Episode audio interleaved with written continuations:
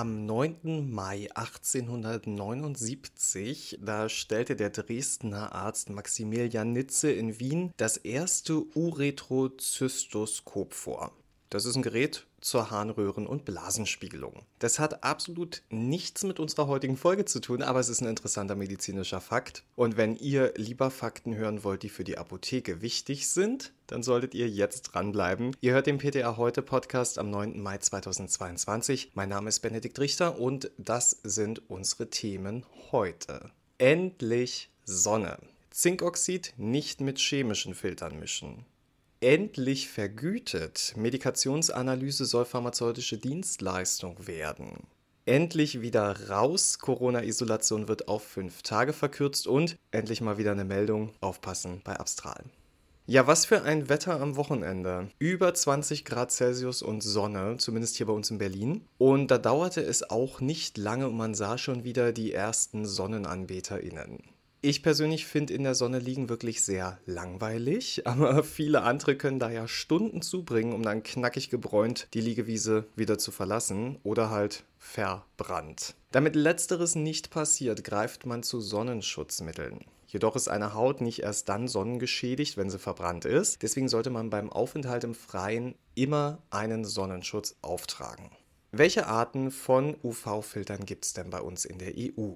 Also, aktuell genehmigt die EU 28 UV-Filter, davon sind 9 UVB-absorbierende organische Verbindungen, 7 organische Verbindungen, die UVB und kurzwelliges UVA absorbieren, 4 UVA-absorbierende organische Verbindungen und 4 organische Verbindungen, die ein breites Spektrum an UV-Absorption bieten. Bisoktrizol und Trisbiphenyltriazin, die wirken als physikalisch-chemische Hybride und schützen sowohl durch UV-Absorption als auch durch Streuung. Und dann gibt es natürlich noch die Klassiker, Titandioxid und Zinkoxid als physikalische Filter. Titandioxid wird von der EU jedoch seit September 21 als mutmaßliches Karzinogen der Kategorie 2 bei Inhalation eingestuft und daher könnte sich da bald was ändern.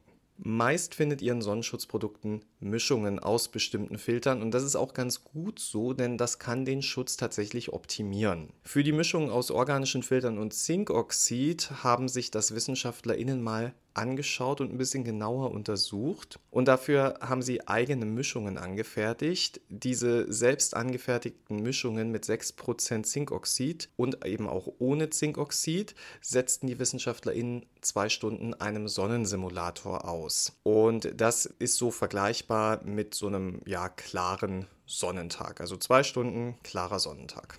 Als Kontrolle dienten unbestrahlte UV-Filtermischungen.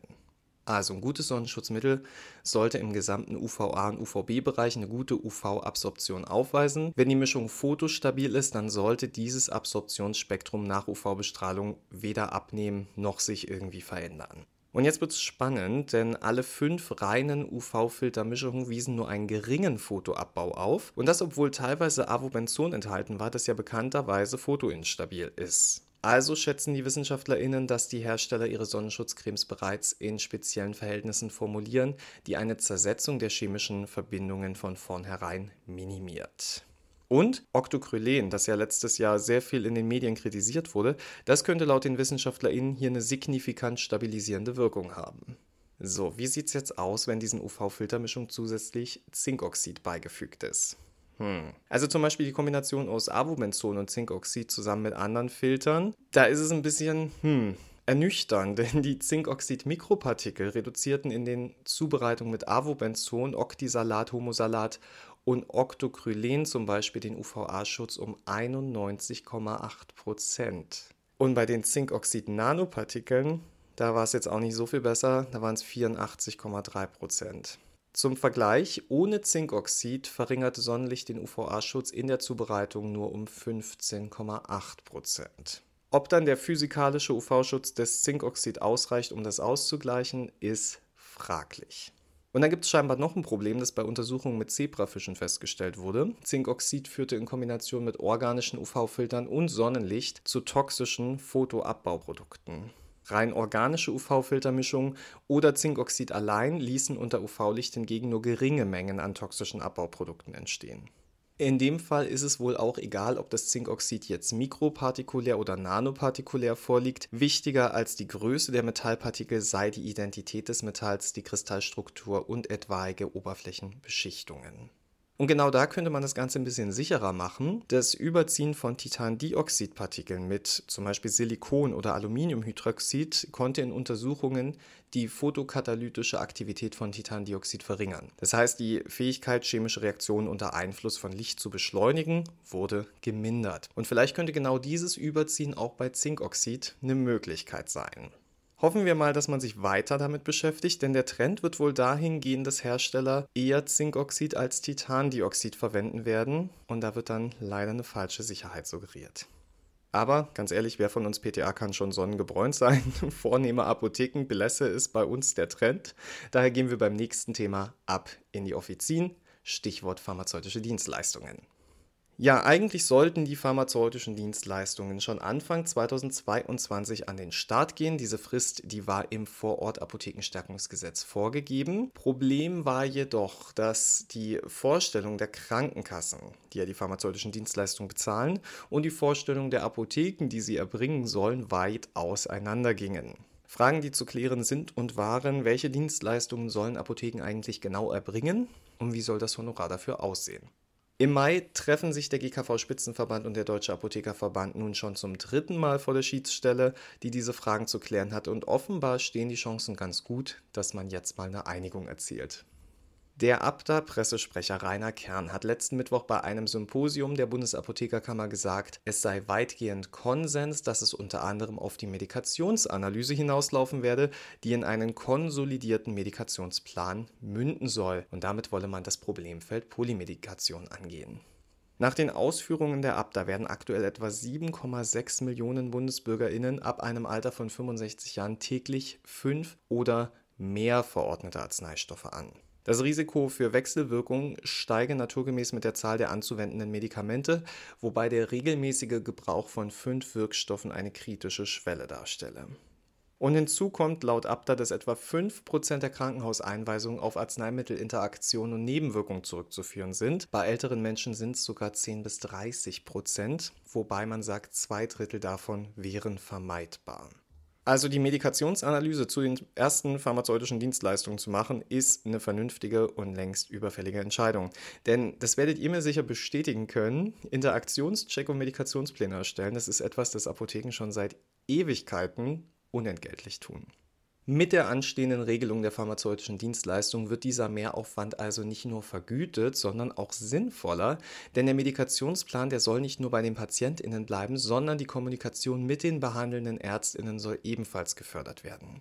Ob bisherige Medikationsanalyseprojekte wie Armin später auch vergütet werden, das steht noch zur Debatte. Ja, und auch mein Lieblingsthema Corona hat es mal wieder geschafft, in den Fokus zu rücken. Ich weiß nicht, wie viele von euch bereits infiziert waren.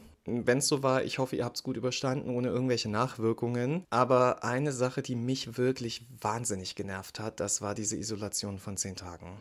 Die war in meinem Fall total sinnvoll, weil ich an Tag 7 immer noch positiv und demnach höchstwahrscheinlich auch ansteckend war. Aber so ein kleiner Lebensmitteleinkauf oder ein Spaziergang, das wäre schon schön gewesen. Ja, jetzt wurde eine neue Empfehlung des RKI veröffentlicht. Demnach kann die vorgeschriebene Isolation für mit SARS-CoV-2 Infizierte in der Regel schon nach fünf Tagen enden. Dazu gibt es die dringende Empfehlung zur wiederholten Selbsttestung, beginnend nach Tag 5 mit Antigen-Schnelltests. Bis der Test negativ ist, soll die Selbstisolation aufrechterhalten werden. Kontaktpersonen von Infizierten, denen wird dringend empfohlen, fünf Tage lang ihre Kontakte selbstständig zu reduzieren, vor allem zu Menschen, die das Risiko für einen schweren Krankheitsverlauf haben. Und auch da empfiehlt das RKI dringend eine tägliche Selbsttestung mit Antigen-Schnelltests für Beschäftigte in Einrichtungen des Gesundheitswesens. Außerdem die Menschen, die in Alten- und Pflegeeinrichtungen arbeiten, bei ambulanten Pflegediensten und Einrichtungen der Eingliederungshilfe, also Apothekenbeschäftigte zählen da explizit nicht dazu. Für diese Personen gelten grundsätzlich die gleichen Regeln wie für die Allgemeinbevölkerung. Allerdings gibt es bei diesen Personen eine Pflicht, sich freitesten zu lassen. Bevor Infizierte ihre Tätigkeit wieder aufnehmen, muss dies 48 Stunden nach Ende der Symptome geschehen und zwar mittels Antigen-Schnelltest oder PCR. Für Kontaktpersonen gilt hier, dass vor Dienstantritt bis zum fünften Quarantänetag eine tägliche Testung mit einem Antigen-Schnelltest oder per NAAT zu erfolgen hat. Die konkreten Regelungen nach der RKI-Empfehlung legen nun noch die Länder fest. Unser Gesundheitsminister Karl Lauterbach machte aber deutlich, dass die meisten diese Linie umsetzen dürften. Mehrere Länder haben schon Neuregelungen bekannt gegeben und er sprach insgesamt von einer Lösung mit Augenmaß. Und wie bereits in der Einleitung heute versprochen, haben wir noch eine Meldung der AMK und die ist nicht mal ungefährlich, denn die Firma PB Pharma meldet, dass sich unter Umständen Blister des Arzneimittels Abstral 600 Mikrogramm in Fallschachteln, die mit dem Aufdruck Abstral 300 Mikrogramm gekennzeichnet sind, befinden.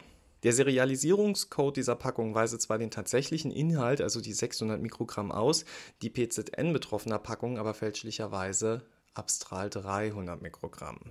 Wirkstoff in Obstral ist Fentanyl. Es besteht also die Gefahr, dass PatientInnen versehentlich die doppelte Dosis Fentanyl einnehmen, was ja lebensbedrohliche Folgen haben könne. Und daher sei es zwingend erforderlich, dass Apotheken nicht nur ihren Lagerbestand überprüfen, sondern auch bereits abgegebene Packungen und deren Anwender identifizieren. Eine Identifizierung der PatientInnen könne über die BTM-Kartei erfolgen. Betroffene sollen durch die Apotheken umgehend informiert werden. Zwar liege zurzeit nur eine einzelne Reklamation vor, sodass die Firma von einem Einzelfall ausgeht, der Chargenrückruf erfolgt dennoch vorsorglich. Betroffene Großhändler und Apotheken sollen sich an PB Pharma wenden. Die Adresse, die findet ihr in den Infos zum heutigen Podcast und in der aktuellen AMK-Meldung, die ihr ja zum Beispiel in der Deutschen Apothekerzeitung findet. Und ich muss noch sagen, abschließend, auch wenn wir jetzt BTM bei der Fertigarzneimittelprüfung in der Apotheke nie auseinandergenommen haben, aber da sieht man mal wieder, dass die stichprobenartigen Prüfungen durchaus sinnvoll sein können, wenn dann sowas auffällt. Also selbst Aufgaben, die PTA nicht ganz so gern machen, die vielleicht nicht ganz so beliebt sind, die können einen enorm hohen Wert haben und zur Patientensicherheit beitragen. Und mit diesen Worten würde ich mich heute gern von euch verabschieden. Ich habe mich wieder sehr gefreut, dass ihr zugehört habt. Ich hoffe, ihr fandet es ein bisschen informativ. Ich wünsche euch jetzt eine ganz tolle Woche und viel Sonne. Vergesst den Sonnenschutz nicht. Und wir könnten uns nächste Woche wieder hören. Ich werde auf jeden Fall da sein. Bis dahin, gehabt euch wohl.